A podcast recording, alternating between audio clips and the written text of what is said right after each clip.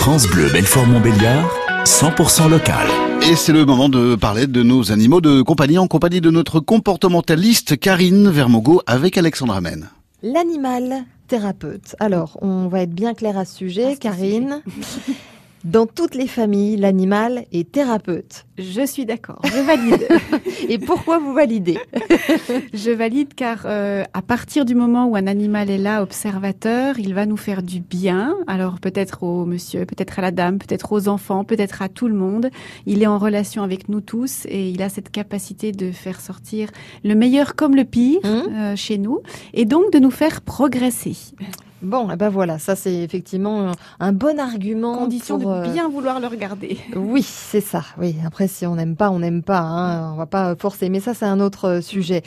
Effectivement, le chien euh, thérapeute, le chien euh, fait euh, beaucoup de bien aux personnes handicapées, les personnes aveugles, on y pense, qui ont Mhm. un chien guide. Oui, oui, ça crée du lien en extérieur, ça sécurise, ça guide évidemment.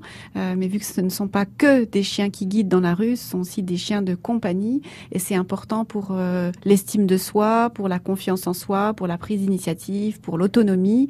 De même chez un enfant, un enfant qui apprend à s'occuper d'un chien, il grandit plus facilement avec cette présence-là. Une personne âgée qui arrive à rester plus longtemps autonome et toute seule puisqu'elle a du lien affectif. Euh, une jeune fille ou un jeune garçon qui quitte la maison, qui prend son animal alors qu'il vient de quitter ses parents.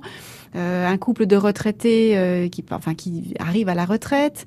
Euh, un couple dont les enfants quittent la maison et qui prennent euh, un, couple qui n'a pas eu d'enfants. Enfin, on voit bien qu'on va pouvoir s'équilibrer grâce à eux sur nos frustrations, nos manques, nos peines et grâce à eux. Voilà, et c'est pas euh, grave en fait de penser euh, de cette façon-là que l'animal est thérapeute. Euh, on, il n'est pas là comme un espèce de punching ball de toutes nos émotions. C'est pas ça du tout en fait. Non, je pense qu'en fait, là, pour moi, la limite, euh, je pense que c'est bien de l'utiliser thérapeute. Après tout, il est là, il Mhm. le fait très bien en Mhm, plus. mhm. Euh, la limite, pour moi, elle est quand l'animal en souffre. Et on voit quand il en souffre, puisqu'en général, il se plaint via des, des symptômes euh, ou via des comportements euh, dits gênants, en tout cas gênants pour nous. Donc à ce moment-là, on se dit, ah, il y a peut-être une limite qui a été atteinte, il faut rechercher à créer de l'équilibre. Merci beaucoup Karine Vermogo pour ces conseils sur France Bleu Belfort Montbéliard et à demain. À demain. Et demain, eh bien, on vous parlera des précautions à prendre si vous avez des animaux et des enfants.